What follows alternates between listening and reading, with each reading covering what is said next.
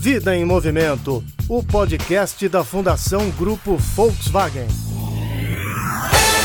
Olá, seja bem-vinda e bem-vindo ao Vida em Movimento. Eu sou Marcelo Abud, professor e podcaster. E eu sou Renata Piffer, internacionalista e integrante do time da Fundação. Esse episódio encerra a primeira temporada do Vida em Movimento.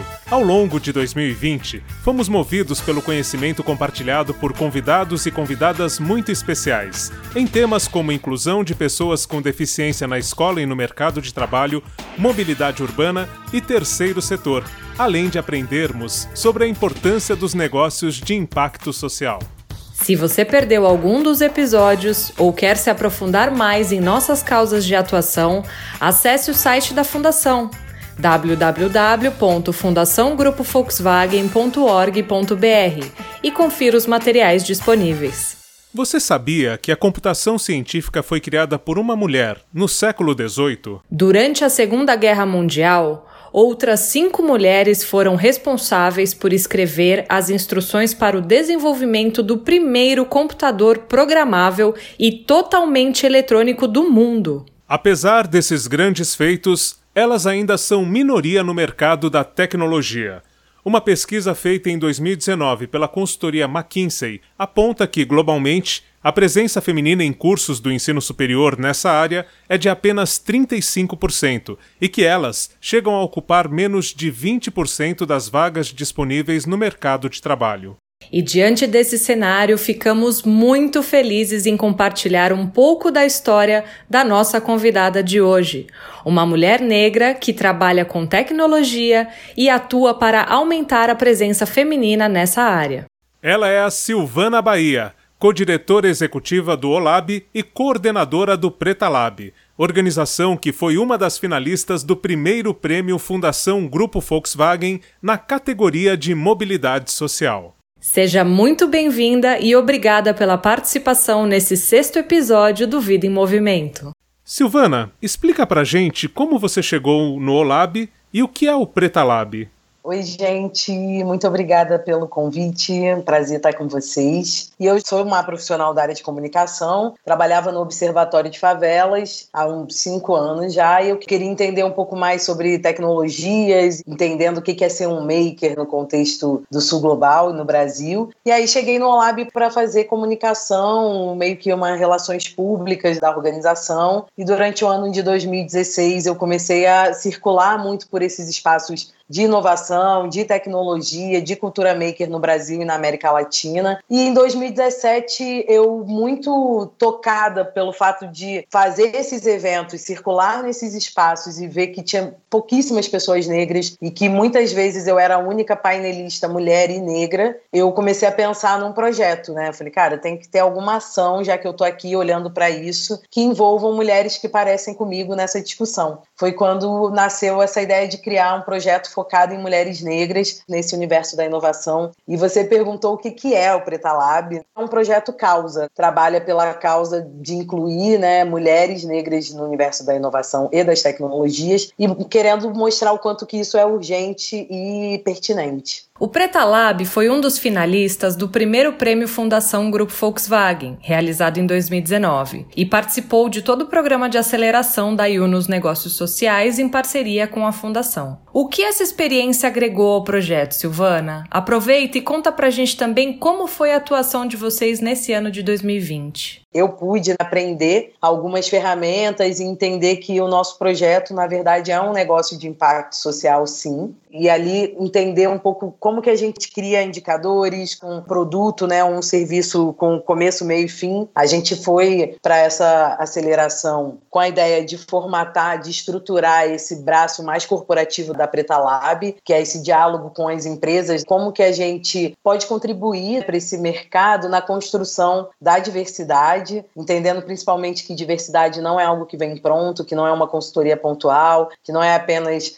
fazer uma conexão entre talentos negros e as empresas que querem contratar, mas também como que a gente colabora da porta para dentro para que isso seja de fato uma mudança de cultura. Em 2020, a gente começou o ano muito focada na consolidação dessa estratégia de ter um, braço mais corporativo e focamos do segundo semestre do ano para cá na questão da formação para mulheres que já atuam na área da tecnologia hoje e como que a gente colabora ali com elas para acrescentar uma linha no currículo delas, né? Quais são as skills, quais são as habilidades necessárias que esse mercado que mais cresce no mundo inteiro, que é o mercado de tecnologia, tem exigido. E de que forma o seu envolvimento com a promoção da diversidade e da equidade de gênero tem impactado na vida das pessoas? Você pode compartilhar alguma experiência, Silvana? Tem uma coisa muito forte quando eu estou num espaço falando sobre a experiência do Preta Lab, o brilho no olho de outras mulheres que se identificam de alguma forma nossa, eu quero trabalhar nisso, ah, isso também pode ser um espaço para mim,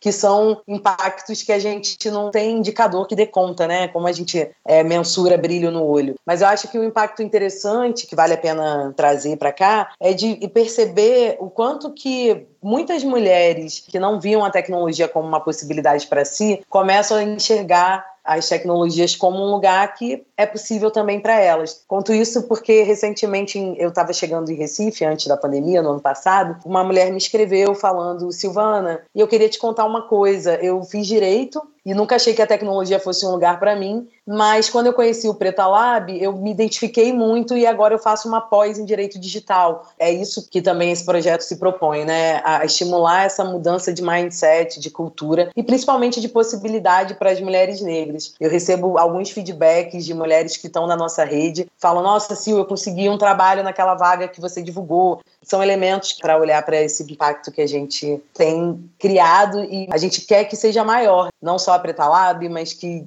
isso seja uma semente de fato. No mês de novembro, nós temos o Dia do Empreendedorismo Feminino e o Dia da Consciência Negra, datas que têm tudo a ver com mobilidade social, que é uma das causas abraçadas pela Fundação. Como você vê a relação entre essas datas e a mobilidade social e de que forma cada um de nós pode apoiar e contribuir com essa causa?